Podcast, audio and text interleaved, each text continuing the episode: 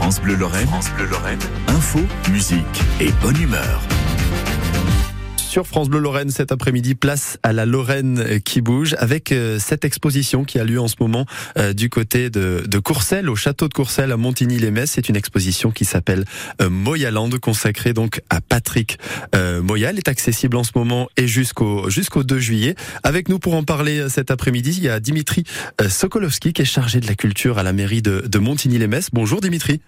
Bonjour. Alors je le disais, cette exposition elle est consacrée donc à Patrick Moya. Elle s'appelle euh, Moyaland.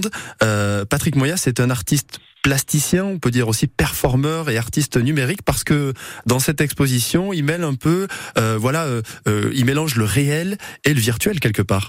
Oui, effectivement. En fait, on pourrait presque dire que c'est un peintre du réel et du virtuel. Ouais. Euh, alors, ce qui est intéressant dans sa démarche, c'est qu'il travaille avec le métaverse. On le considère d'ailleurs comme un des pionniers dans le, dans le métaverse. Oui et il a, il a créé un petit peu comme un jumeau numérique euh, l'exposition euh, réelle qu'on voit au château de Courcelles euh, est bien sur une plateforme qui s'appelle Second Life. Et donc, euh, donc il y, a, il y, a, ce double, si vous voulez, qui existe virtuellement. En fait, il y a un double, donc pour expliquer aux auditeurs, un double du château qui a été qui a été créé par par justement Patrick Moya. C'est ça, de façon virtuelle?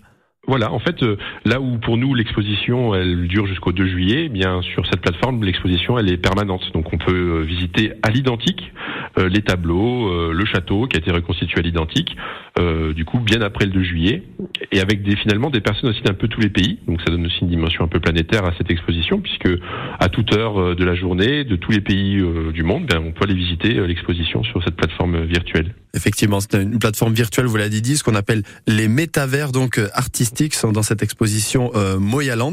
Alors, il mélange différents styles. Hein. On, l'a dit, il y a de la peinture classique, entre guillemets, réelle, euh, des projections euh, virtuelles. Est-ce qu'il y a un aspect aussi euh, ludique dans cette exposition pour pour les spectateurs qui, qui pourront la découvrir? Alors c'est une exposition. Quand on arrive, on voit que c'est très coloré. Oui.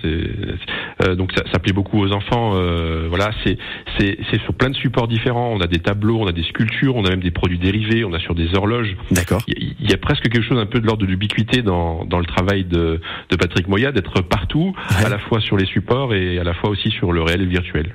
En fait, l'artiste c'est euh, aussi dupliqué sur cette sur ce monde virtuel. Donc ça c'est assez c'est assez marrant. Il a un peu son double numérique avec cette cette exposition c'est exactement ça. En fait, l'artiste, il vit euh, via son avatar à l'intérieur de son œuvre. C'est un petit peu le, la philosophie un peu de son aussi de, sa création artistique. C'est le créateur finalement euh, rejoint sa créature dans l'œuvre.